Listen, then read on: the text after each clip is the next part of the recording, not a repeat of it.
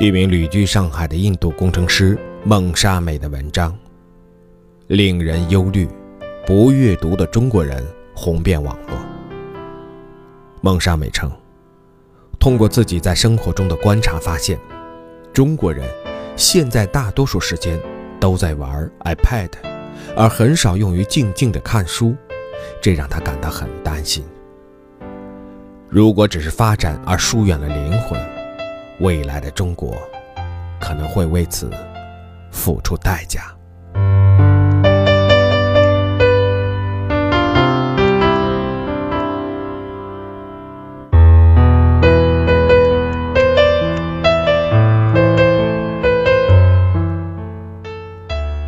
我在飞往上海的飞机上，正是长途飞行中的睡眠时间。机舱已熄灯，我吃惊地发现，不睡觉玩 iPad 的，基本上都是中国人，而且他们基本上都是在打游戏或看电影，没见有人读电子书。这一幕情景一直停留在我的脑海里。其实，早在法兰克福机场候机时，我就注意到，德国乘客大部分是在安静的阅读或工作。中国乘客大部分人要么在穿梭购物，要么在大声谈笑和比较价格。现在的中国人似乎都无法坐下来安静地读一本书。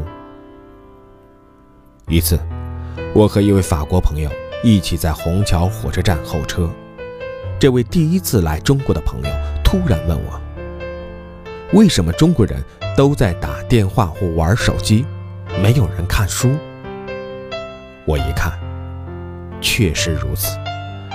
人们都在大声地打电话、低头发短信、刷微信、微博，或打游戏，或喧嚣的忙碌，或孤独的忙碌，唯独缺少一种满足的安宁。据媒体报道。中国人年均读书零点七本，与韩国的人均七本、日本的四十本、俄罗斯的五十五本相比，中国人的阅读量少得可怜。在中国各地中小城镇最繁荣的娱乐业，要算麻将馆和网吧了。一个一万多人的小镇，有几十个麻将馆。五六家网吧是常事，中老年人参与打麻将，青年人上网，少年儿童看电视。中国人的娱乐生活几乎就浓缩为麻将、上网和看电视，现在又加上了手机微信。不管是在网吧还是在大学的电脑室，我们可以看到，大多数都在玩游戏。少部分在聊天，在网上和图书馆查阅资料或读书的学生少之又少。再看看各部门领导，一天忙于应付各种检查、应酬、饭局，读书已经变成了学者的专利。也许很多学者看书也少了，这确实让人担忧。日本管理大师大前研一的著作《低智商社会》意外地触动了中国人的敏感神经。他在书中说：“在中国旅行时发现，城市遍街都是按摩店，而书店却寥寥无几。中国人均每天读书不到十五分钟，人均阅读量只有日本的几十分之一。中国是典型的。”低智商国家，未来毫无希望成为发达国家。在这个世界上，有两个国家的人最爱读书，一个是以色列，另一个是匈牙利。以色列人均每年读书六十四本。当孩子稍稍懂事时，几乎每个母亲都会严肃地告诉他。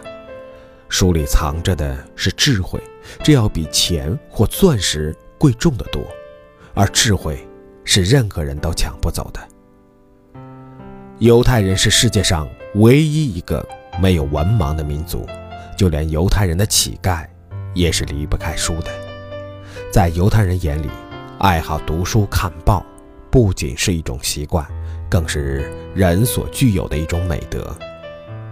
这里说一个最典型的例子，在安息日，所有的犹太人都要停止所有商业和娱乐活动，商店、饭店、娱乐等场所都得关门停业，公共汽车要停运，就连航空公司的班机都要停飞，人们只能待在家中安息祈祷。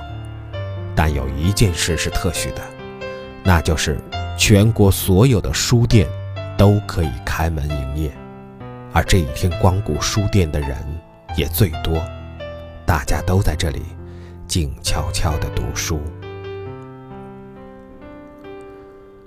另一个国家匈牙利，它的国土面积和人口都不足中国的百分之一，但却拥有近两万家图书馆，平均每五百人就有一座图书馆，而我国平均。四十五点九万人才拥有一所图书馆。匈牙利也是世界上读书风气最浓的国家，常年读书的人数达五百万以上，占人口的四分之一还多。知识就是力量，知识就是财富。一个崇尚读书学习的国家，当然会得到丰厚的回报。以色列人口稀少，但人才济济。建国虽短，但诺贝尔奖获得者就有八个。以色列环境恶劣，国土大部分是沙漠，而以色列却把自己的国土变成了绿洲，生产的粮食不但自己吃不完，还源源不断地出口到其他国家。而匈牙利，诺贝尔奖得主就有十四位，涉及物理、化学、医学。经济、文学、和平等众多领域。若按人口比例计算，匈牙利是当之无愧的诺奖大国。他们的发明也非常多，可谓数不胜数。有小物件，也有尖端产品。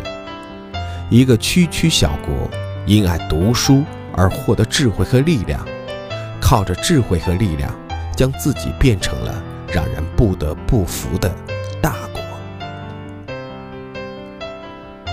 记得一位学者说过，一个人的精神发育史，应该是一个人的阅读史，而一个民族的精神境界，在很大程度上取决于全民族的阅读水平。